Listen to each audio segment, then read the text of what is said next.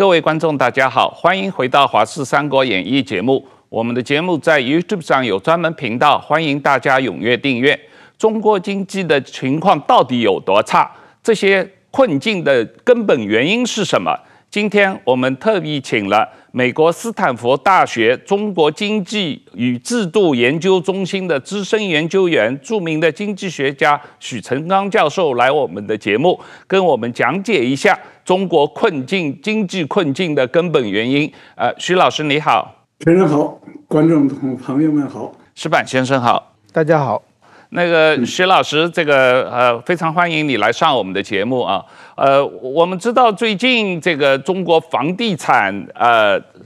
泡沫已经破了，那个呃不断的有呃房企呃破产。那呃这两天中国的龙头房企碧桂园说，呃他们的危机主要是面临了一个周期性的流动性风险啊。那我最近有听你跟《纽约时报》的袁立的对谈时候，你有特别提到中国经济陷入通缩，这个央行发行了大量的货币供应，实际上掉进了一个巨大的流动性陷阱。所以你也提到了流动性问题，然后碧桂园也提到了流动性陷阱的问题。这个流动性陷阱是怎么造成的？啊、它有多大？为什么央行的货币发行了这么多都不见了，在实体经济中产生不了作用？这个流动性陷阱的问题呢，实际上是在这个金融危机里的一个普遍现象，就是，在这个金融市场上呢，就是一旦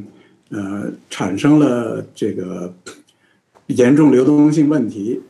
那么就。刺激产生出来金融危机，那么下边我们就需要解了解一下，就是这个流动性问题是从哪里产生出来？那么所谓流动性的问题呢，实际上就是指的这个，在这个经济体里边，无论是企业还是这个住户呢，人们手里边的流动资产是怎么使用的？就当人们有信心的时候呢，人们在正常的使用这个流动资产的时候呢，就不会产生问题。那么，但是呢，当人们都感觉到经济可能要出问题，那么为了保全自己，尤其是企业，为了避免会要这个资金链断裂，会要破产，为了避免这些问题呢，企业呢就会减少投资，企业呢就会有意识的要保留大量的保持持有大量的这个呃流动资金。当这个企业和家庭普遍都是有意识的要持有大量的流动资金的时候呢，那么流或者流动资产，那么在这个整整个经济体里呢，这个流动资产就变得不流动了啊。那么一旦流动资产不流动了，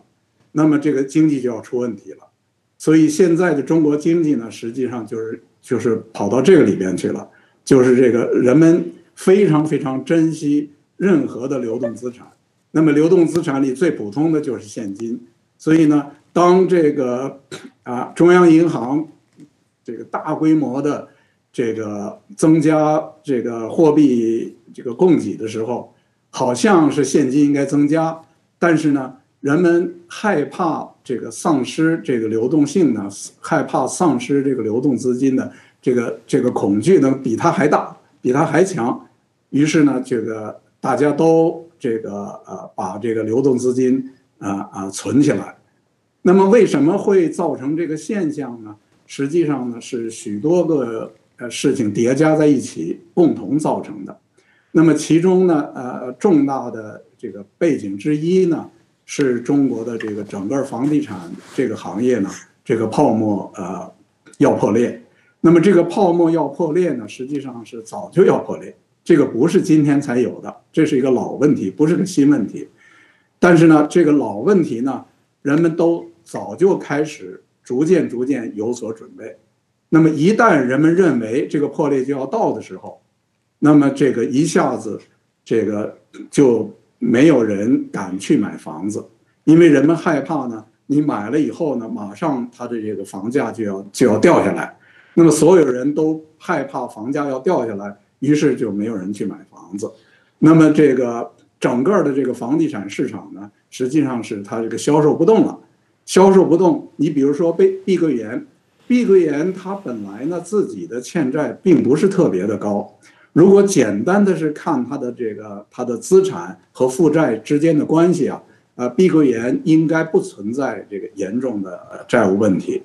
但是呢，由于它现在这个市场上它卖不动了，所以它现金没有了。那么，当他现金没有的时候呢，虽然他的资产呃仍然是要显然超过他的这个负债的，但是那个资产都是纸面上的，他没有现金了。那么，当一个企业没有现金的时候，那他就出了严重问题了。那如果他连借也借不到的话，那么就等于逼着他要破产，就是哪怕是纸面上。他的这个资产负债的这个关系好像还可以，但是实际上他没有现金了。那么他如果也借不到钱，那就逼着他要破产。所以呢，这就是他只是其中很多很多其中的一个例子。那么这个再有一个重大的冲击呢，就是这个呃疫情期间中国这个搞的这个动态清零的政策，就非常严重的这个打击了中国的经济。和打击了这个消费，那么还有一个并行的另外一个重大问题呢，就是伴随着这个疫情期间呢，这个中国政府呢对这个私营企业有全面的这个打压，那么这个全面的打压呢，使得这个私有企业呢这个呃企业家们丧失了信心，所以呢，大量的企业家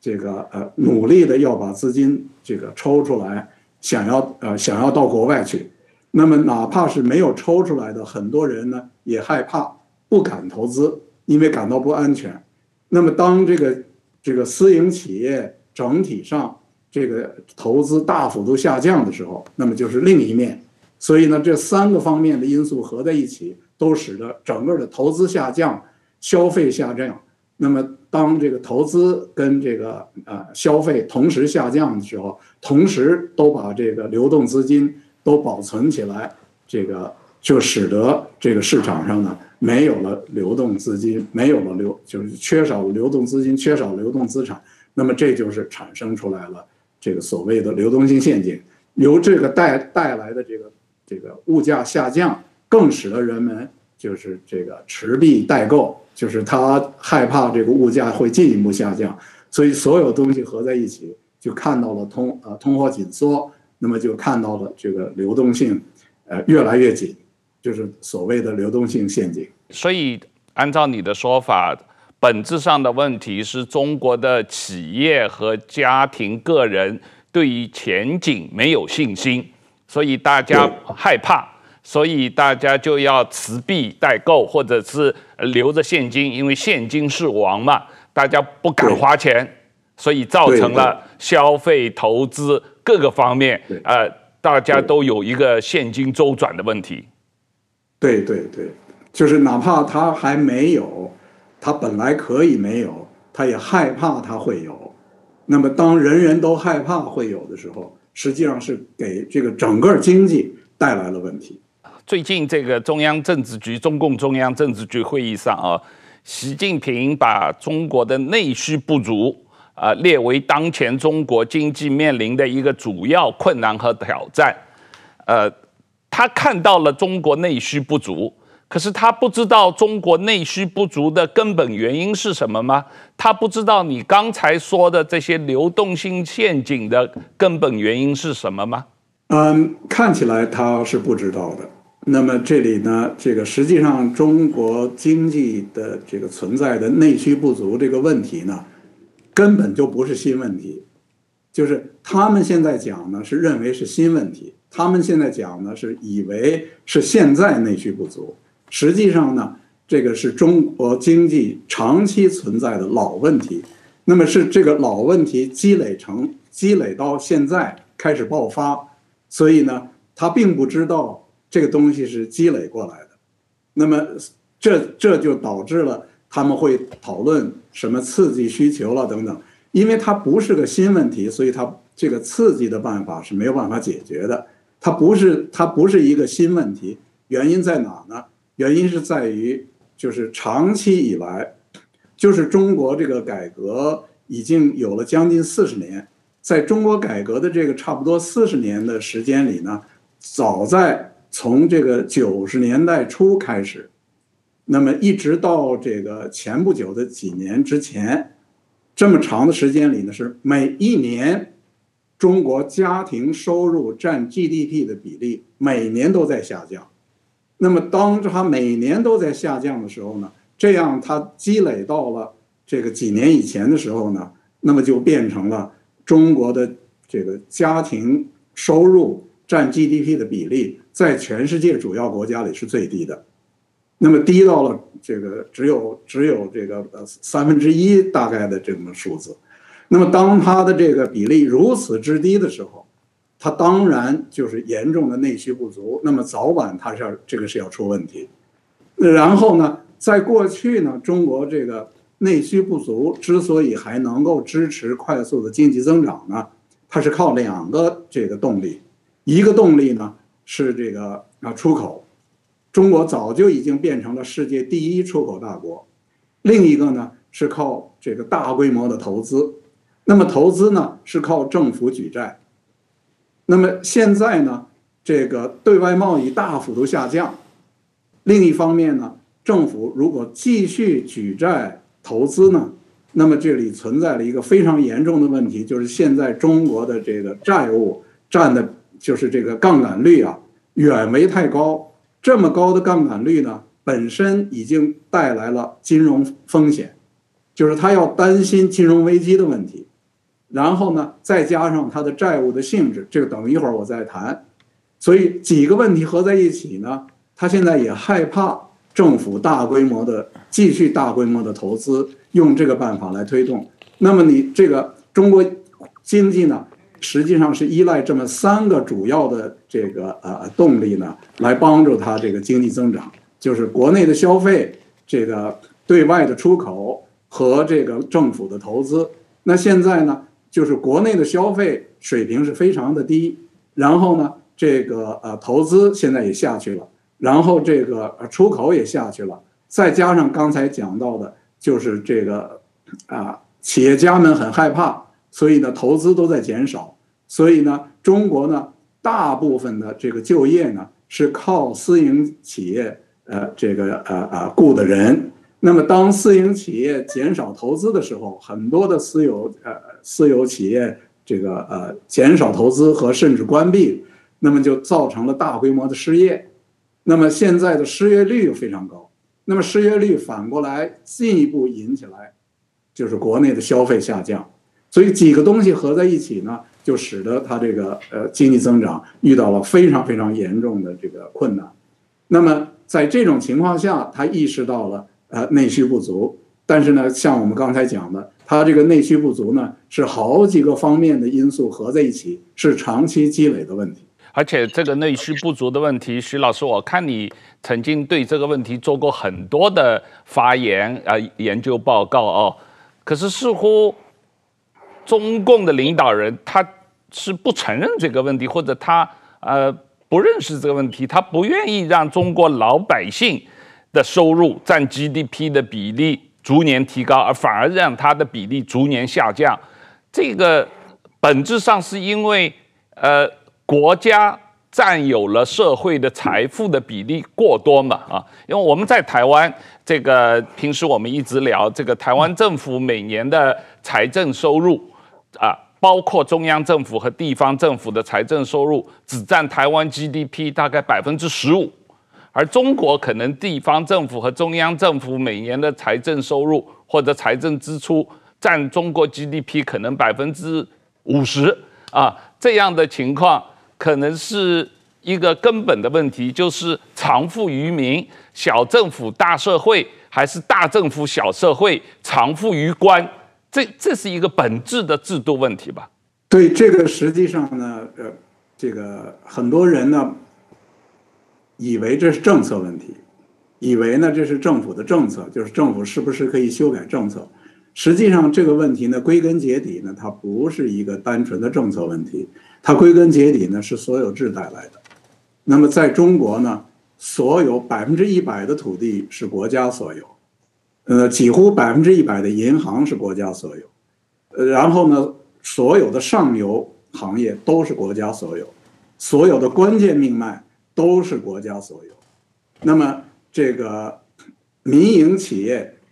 虽然它在就业方面占比例很大，但是呢，它刚才讲的所有的这些最关键的地方呢，都不是民营企业，都不是这个私营的，都不在私人手里的。那么这个所有制为什么就决定了这个啊呃政府会拿走大头呢？这个道理很简单。首先呢，我们可以看到，当人们说中国的房地产行业是个大泡沫的时候，我们就需要知道这个大泡沫意味着什么呢？意味着就是土地的价格非常非常高。当它的土地价格这么高的时候，它为首先第一个问题是为什么这么高？第二是这么高的土地价钱跑到哪里去了？都跑到政府手里去了。它为什么这么高？是因为政府完全垄断了土地的供给。那么它垄断了土地的供给，它靠土地来获得收入，因此呢，它作为一个垄断土地供给的那一方，它就要想方设法的抬高土地的价。获得最大的收入，那么光是土地这一层，就已经把这个民众的这个居住、这个私营企业的这个租金全部都抬上去了。所以呢，他就光是土地 这个国有制这一这一层，政府就拿走了很多钱。然后呢，政府又垄断了银行，那么银行所有的这个，由于它是垄断的。因此呢，它可以以垄断的方式来抬高这个利率。因此呢，这个就是所有私营企业从银行获得贷款呢，首先很困难。第二是他们要他们要付更高的这个利率。那么这个从银行这个放款放贷款给给这个给这个啊居民和给这个私营企业，这上他又赚了很多钱。如果我们看一下，就是中国的这个呃证券市场，哪些企业是挣钱最多的？那你就看得很清楚。中国的证券市场上永远挣钱最多的是银行。那么就和这个，如果和美国的证券市场做个对比，你可以看到，美国的证券市场上挣钱最多的都是高技术企业，全都是搞技术的。比如说苹果是挣钱最多的。那么在中国，为什么？这个大家都知道，最有名的企业是阿里，是腾讯，但是他们不是这个最挣钱的企业。为什么是银行而不是他们？因为他们也大量的，他们原本可以挣到的钱也都被银行打了去了。那么还有就是这个所有的上游，所有的这个这个命脉的企业，那么政府都靠它的垄断，那么从中拿到了很多钱。因此呢。当人们通常讲这个市场经济的时候呢，人们会说，呃，政府的这个收入是多少？那个时候呢，由于无论是台湾也好啊，韩国也好啊，日本也好，美国也好，它是以私营这个以这个呃私有呃呃私有产业为基础的，因此呢，政府的收入呢靠的是税收，而在中国呢，政府的大头的收入不是税收，是它的。它的拥有的资产，然后再加上它的税收也相当的这个随意，那么它的它有很多很多的这个要企业要这个人要这个人呃居民要付的这个钱呢，很多都在税收之外，就是他们叫做税和费，叫做税的呢是有法律依据的，叫做费的呢是没有法律依据的，所以呢。它又要有据法律依据收的税，又要有那种随意性的费，然后又要有这个巨大量的他占有的这些资源，从中收到的这些收到的这些租金，所以全部合在一起，政府这个拿拿走了这个中国经济这个收益的大头，那么就导致了这个啊整个的内需不足。矢板先生，你在呃北京采访十年的时候，你有感到中国的一般老百姓和家庭的这个收入分配的不均，呃，导致他们实际上花钱的时候很害怕，因为他们有这个教育的花费，有医疗的花费，有这个生老病死的各种担忧，还有要啊存钱买房子的压力，这个呃影响到中国的一般居民的消费不足。呃，我在那个怎么说？我在北京是二零零七年到年初到二零一六年底，我发现前半和后半是完全不一样的。比如说前几年，二零零八年的前后，就是北京奥运会嘛，那个时候景这个景气非常好。就是我比如说我周围我们公司一些年轻的就是女孩子，她们每个月可能挣四四五三四千人民币，他们就可以花一千五百块人民币买一套衣服，然后呢，基本上是每个月都在买。嗯，就是这个我们当时觉得。就是我我在日本，我不可能拿我一个月的薪水一半去买衣服，然后每个月都在买。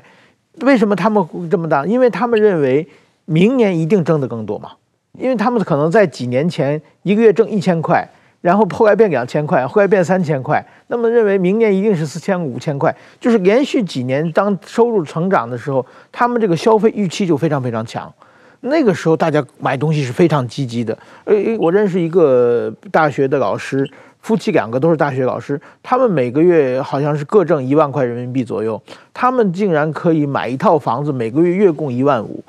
也 就是说两个人的薪水，一个人的薪水付不够那个一月供，他们就觉得。我们一将来，因为他们还那时还可以挣很多外快嘛，所以说他觉得我们的基本工资之外，我们还可以挣到一些外快，而且今后外快一定会越来越多。在这种预期，大家开始消息开始开始消费，但是后来就是真的基本上可以说，习近平上台的二零一二一三年开始，这风向就就转回去了。这个特别是我觉得这个政治动向，这个呃怎么说呢？习近平他在用毛泽东这一套，当大家看清了以后呢？这个大家就是，这不是记在中国人的 DNA 里边，是种在中国人记忆里边。这因为那些人全健在嘛。嗯，就是说毛泽东的时代讲什么？讲越穷越光荣嘛。那么我现在过去大家投资、消费、炫富、比较，其实都是希望把这个钱花出去以后，自己能显示自己变得有钱嘛。但是说一旦回到了这个整个政治逻辑变成一个越穷越光荣的时代的话。大家都不敢有钱了，而且呢，我去投资，而且一旦投资的话，就投资嘛，就是我投出一百块，这个钱绕一圈能回来一百二十块，我是就赚钱了嘛。但是现在后来，你当这一百块流通的过程中，会不停的有人给你设卡、设关卡，你基本上一百二十一块投出去，能回来七十块就不错了。那样的话，谁也不投钱了嘛。所以说，不管是经济投资、个人消费，一下子都不行了。所以说，我觉得习近平呢，他。你刚才讲的这个领导可能没想明白，我想习近平呢，他是毛泽东时代，诶，这个成长来的，他可能非常向往毛泽东那个时候的那个一言九鼎的这个感觉了。但是说这个领导一言九鼎啊，这个百姓必定是一穷二白，这个绝对是，呃，习近平就是，所以说当这个政治回到毛泽东时代了，中国经济应该也要回到毛泽东时代。呃，徐老师，你在呃美国之音的这个专访里面专门提到了，你认为中国经济现在的状况可能更像一九七零年代、一九八零年代苏联的经济状况。呃，你认为这个习近平的独裁的十年，是让中国的政治和经济体制都一觉回到文革前那样的情况吗？哦，我之所以这样讲呢，有两个主要原因。呃，第一个主要原因呢是关于中国的制度。那么很多人呢，呃，不了解中国的制度，就是中国的制度呢是来自苏联，中国的制度不是来自中国古代，所以很多人呢，尤其是所谓的中国问题专家呢，都是这个啊、都是从中国的古代来这个看中国的今天，那就看错了。他是他中国是苏联制度，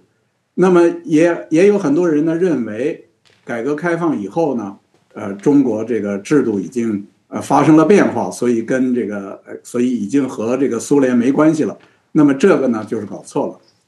那么什么是苏联的制度呢？苏联的制度里边的最重要的一点是共产党，共产党是列宁主义党，是苏联的党。那么共产党。这个他完全控制了这个社会。那么，呃，习近平不断重复毛泽东的一句老话，叫做“党政军民学，东南西北中，党是领导一切的”。这句话你听着很很是汉语的话，但是这句话讲的就是苏联的制度，是苏联发明的这个制度，把它嫁接到中国来的。所以，只要是党政军民学，东南西北中，党是领导一切的，那么中国就是苏联的制度。那么和这个放在一起的，就是刚才我讲的，党全面控制了国家，全面控制了武装力量，全面控制了舆论，全面控制了政治，全面控制了经济。他拥有所有的土地，拥有所有的银行。控制了所有的经济命脉，那么在这个条件下，它的基础就是苏联经济、苏联社会。那么它跟苏联不同的是，有了一些私营企业，还有它跟这个西方这个呃贸易呃搞得很大。那么这是跟苏联不同的。但是呢，它在最近这些年里全面的打压私营企业，它全面的搞这个啊、这个战狼外交。那么迅速的和这个所有的这个西方国家，西方国家包括所有的民主制度的国家，这个把关系完全都搞坏。那么实际上呢，他就把它返回到了，就是更完整的返回到了苏联制度上。所以这是其中第一点。第二点，苏联经济在二战之后也经历过持续的快速增长。那么，在六十年代、七十年代之前的时候呢，这个西方的经济学家也都有过预测，以及共产党都有过这个预测，说苏联经济会超过美国。那么，这个呃都有非常清楚的预测。那么，这个这个情况就跟中国人们预测中国要超过美国是一样一样的情况。那么，但是呢，从进入到七十年代以后。突然之间，苏联的快速经济增长就停止了。那么到了七十年代中以后呢，它就已经迅速的这个增长速度下降呢，降到了比发达国家增长速度还慢的程度。这就是为什么苏联和东欧共产党国家非常迫不及待的进试着进行了各种各样的经济改革。但是各种各样的改革都不生效，那么在持续的长期的经济改革不生效的情况下，他们的改革派们自己得出了结论，说这个制度是一个不可改革的制度，在这个背景下，他们崩溃了。那么，所以当我说中国的今天相当于苏联的七十年代中的那个时代的时候呢，就是第二重的意思。就是指的中国的快速经经济增长从此结束了，它也进入了相当于苏联末期的那个状态。刚才你也特别提到了说，呃，中国呃家户这个私人的收入占 GDP 的比例是全世界最低的，相对来说，中国政府的收入。占 GDP 的比例相对来说可能是全世界最高的一种状况啊，但是为什么中国政府有这么高的收入，还是每年有大量的财政赤字和严重的负债？这个问题呢，就回到它的制度上，就是完全和我刚才讲的苏联制度是在一起的。就是苏联制度的时候，为什么它的经济改革都不能生效呢？原因非常简单。是因为它的改革目的是为了保护共产党控制一切的那个制度。共产党控制一切的那个制度呢，在政治学里叫做集权主义制度，就是在集权，它的目改革的目的是为了保护集权主义制度，因此呢，它不能够容许私有经济发展。那么，只要不容许私有经济发展呢，那么它的无论怎么改革，它都是国有制。那么在国有制的情况下，它放弃了中央计划经济，所以有些人误认为啊，这个啊啊这种集权主义制度有问题，是因为计划，其实不是因为计划，是因为国有。那么它是在国有的基础上呢，它开始了这个全面的这个市场经济。所以，无论是苏联也好，还是中东欧的共产党国家也好，他们在崩溃之前，都至少有过十几年的时间，已经放弃了中央计划。他们就是让国有企业在市场上竞争，但是这样的改革完全不奏效。为什么原因呢？就是你刚才说的，他们欠债欠得高得不得了。那么最后，他们欠的最高的那个债，导致他们的经济就要崩溃。那么下边的问题就来了。为什么他们欠债会这么高？为什么国有企业在市场上运作就会欠债这么高？原因呢，就在于它有这个国有企业在市场上运作呢，有一个非常重要的特点，在经济学里呢，叫做软预算约束。什么叫做软预算约束呢？软预算约束的意思就是说，当一个企业在市场上运作的时候呢，那么如果是私营企业。当这个企业资不抵债的时候，它就要破产，而破产呢，是市场经济运作的一个最重要的机制之一。当当它是国有的时候呢，它这个基本机制就没有了，它不会破产。那么这个国有企业呢，它这个资不抵债的时候呢，它就会要政府来帮助它。所以呢，现在在中国我们看到的，无论是常规的国有企业，还是地方政府，所谓的地方政府实际上都是国有企业，那么他们都是债台高筑。那么现在中国的地方呃地方政府呢，欠债，据这个最近高盛的一个报告说，将近一百万亿，就是这么大数字的这个欠债呢，它为什么会这样欠？原因很简单，因为地方政府在举债的时候，他相信他不会破产。他相信，无论他举债举得有多高，最终他不不需要对他举的债负责任，中央政府一定会保护他。那么，所有的国有企业都是这个心态。那么，这就是所谓的软预算约束。因此呢，这就是这也就是为什么我们说中国的经济的增长走到顶了，就是他已经把所有过去苏联和东欧共产党国家。他们犯的那个癌症，都犯上了，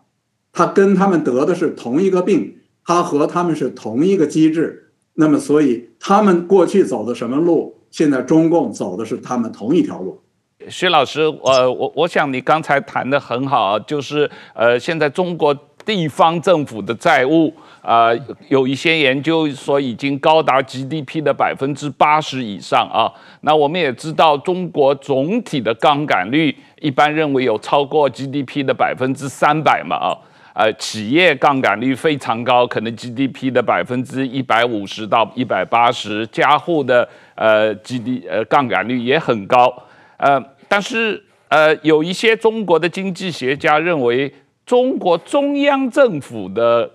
负债杠杆率占 GDP 的比率相对比较低啊，可能这个呃只有 GDP 的百分之四五十，所以现在应该要中央政府大力的呃发债，然后用中央政府的提升杠杆率来替地方政府还债，然后用中央政府的财政开支来大力刺激经济发展，这样就可以让中国经济。脱离困境，你同意这种看法吗？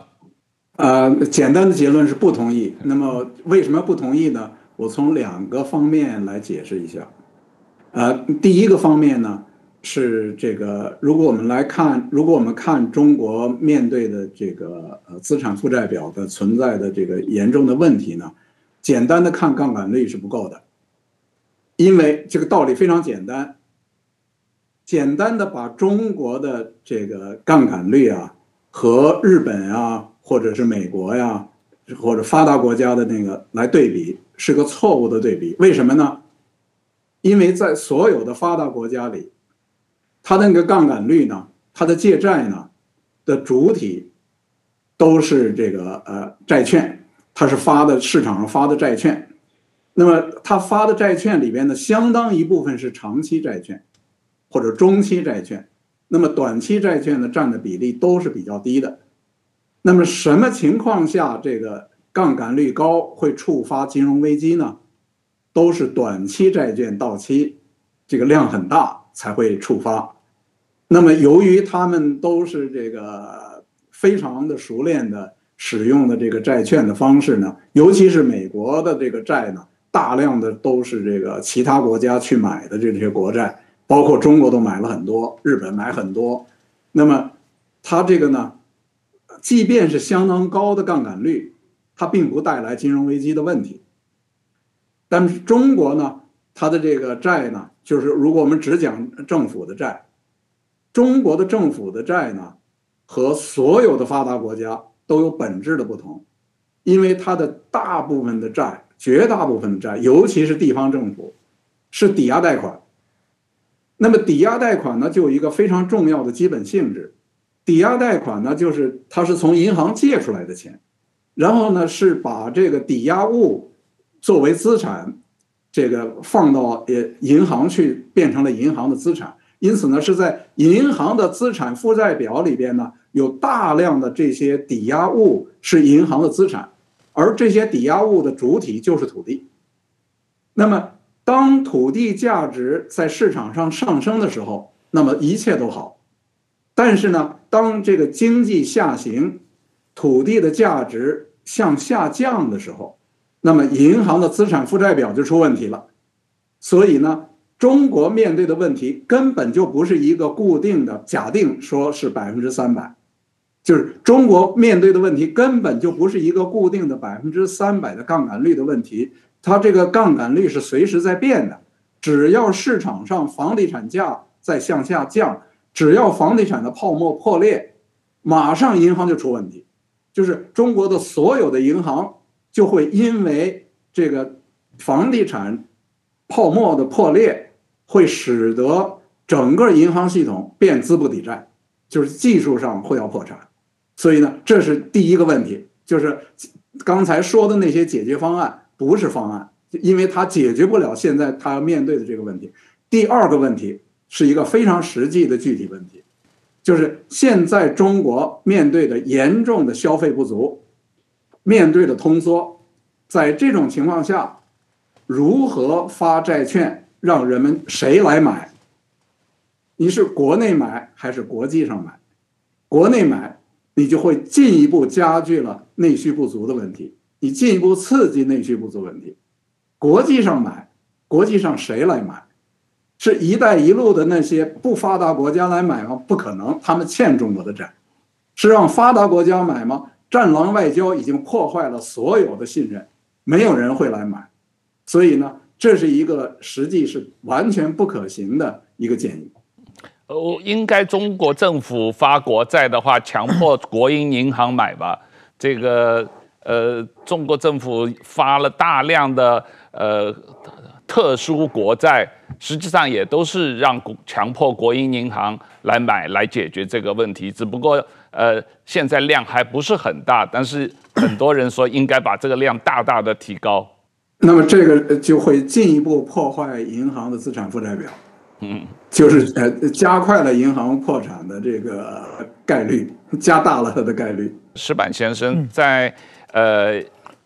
一九八零年代末九零年代初，日本的上一次呃经济呃危机以后，日本的泡沫经济破产以后。这个日本政府曾经也是大规模的增加财政开支，搞赤字预算，然后日本的国债，日本政府的债务占 GDP 的比例不断的提高啊，现在全世界最高的大概有将近百分之两百八十，那都是日本国内的资金、日本的退休金、日本的银行、日本人来买这些债券嘛，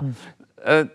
你你你你对日本经济的了解，呃，因为我们前一段时间有在讨论这个野村证券的顾长明先生，他认为这个中国现在的情况是跟当年日本的这个过去三十年的这个经济状况有很类似的状况，叫做所谓资产负债表的衰退，呃。你你对这个情况怎么看？这个日本的这个当年这个呃一般老百姓和企业的资产负债表的衰退和中央政府的这个负债不断的上升的这样一种状况？呃，首先我就是我大学毕业那几年，我大学入大学的时候，差不多是泡沫经济已经刚刚结束。我大学毕业那几年正好是就是开始整顿期了。当时日本因为泡沫经济伤害，就是我上一开始先是建设公司倒了一大堆。嗯，然后呢，后来是银行出事，银行出事就是像呃日本长期银行，呃还有山一证券也是，然后还有什么北海道拓殖银行、日本债券银行，一大堆银行的破产。这个破产的政府是不救的，不救的为什么不救呢？我觉得这个就是说，呃，跟有人说跟那个糖尿病的时候那个脚趾头开始溃烂一样嘛，你要先做手术把脚趾头切下去的话，你才保住身体嘛。但是现在中国呢，比如说像恒大、碧桂园。你不是你这不让它倒掉的话，它一定会往上升嘛？这个溃烂会升到膝盖，然后最后可能上到内脏嘛。所以说，中国现在它往后推这个，我觉得是个非常不智的一个一个办法了。另外一个，我觉得日本发行国债，日本发行国债啊，就是说日本的国债的信用是相当好，就是对日本在国日本国民之中啊，就是说很多的包括，因为日本过去有个泡沫经济嘛。大家觉得股票啊什么有点不靠谱，房地产不靠谱，日本国债是最放心的。就是前不久好像那个日本有个前首相小泉纯一郎的儿子小泉信次郎，他现在也是国会议员，前不久还当过环境大臣。他公布资产，就发现他的以上亿日元的这个。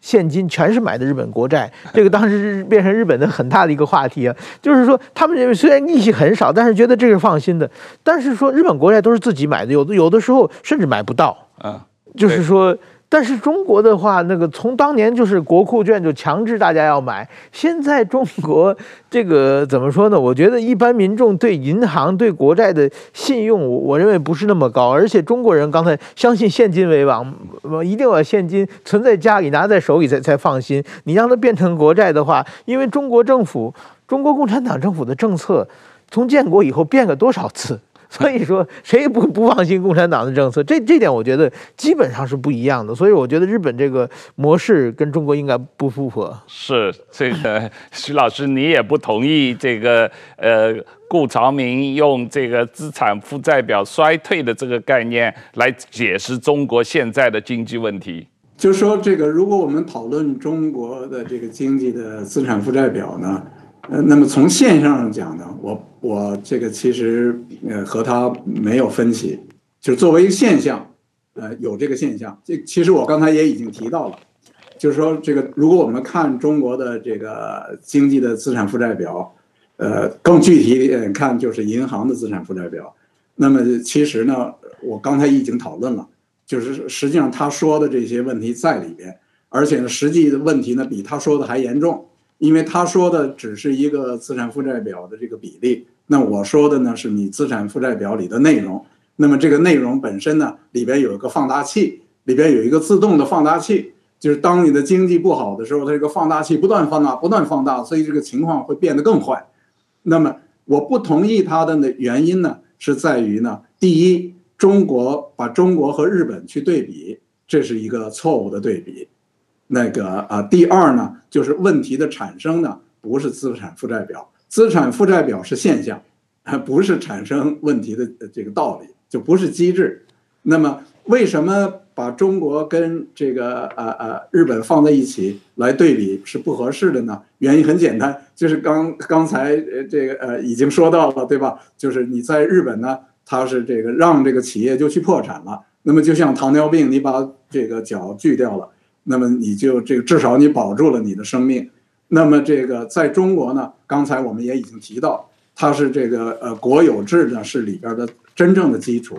而这个所有的国有的这部分真正欠债最严重的，其实都是集中在国有的地地方，而这些国有的地方呢是软预算约束的，它是不会这个破产的。那么它的这个不破产呢，就使得它这个病呢四处的泛滥。使得他这个病呢没有办法的这个治，而且这个呢不是中国特有的，是中国和苏联那里的这个继承来的，这个这个所有的共产党国家都一样的。这个不是新的病，这是个老的病。这个病的这个诊断呢是早在这个八十年代初就已经诊断了。这个以前呢这个世界银行和这个国际货币基金组织啊，以前他们都懂得这件事儿，现在他们年轻人换上来以后，他们这事儿也不懂了。就是当年呢，这个他们派人去苏联、去这个中欧、东欧共产党国家去帮助的时候，大家都懂得这里的，懂得这个判断，懂得这个诊断。现在人们普遍不懂这件事儿了，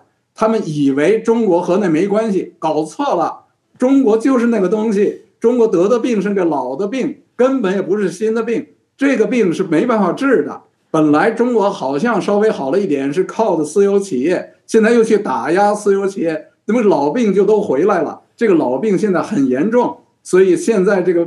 这就是为什么我我说呢，呃，不要不要用这个资产负债表这东西把它把大家的眼睛给遮了，就是大家要看明白。回到过去看苏联那个地方去，所以中国的问题本质上还是政治体制，本质上还是国有制，本质上还是苏联体制，没有彻底改变。这个问题，现在的年轻的经济学家全忘记了，他们没有他不知道。啊，他不知道，他没有研究当年苏联的问题，甚至没有研究文革的之前的中国经济体制的问题。哦，我我觉得，我觉得有一点，我觉得也许有人应该知道，但是不敢说。我觉得就比如说啊，中国这一次碧桂园恒大，就是两千二零一七年到这几年连续的，就什么三条红线啊，什么银行的这个呃借款的限制啊，这个走的完全是八十年代末日本泡沫经济坏坏掉的是崩溃的是老弱，所有政府的一个一个愚蠢的政策是一模一样的。我不相信中国、日本有大量的反省当年泡沫经济怎么搞的书籍。中国有那么多日本研究学者，我不认为会有研究学者没没读过这些东西。但是我估计他们不敢说。他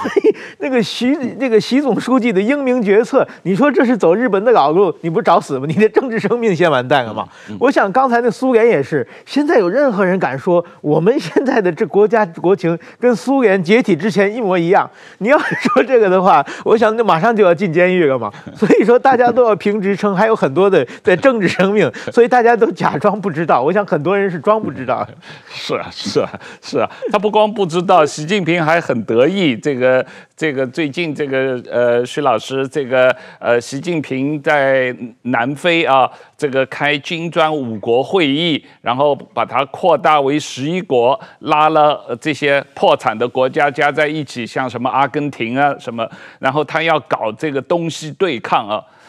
所谓习近平思想领导的中国特色的社会主义现代化道路。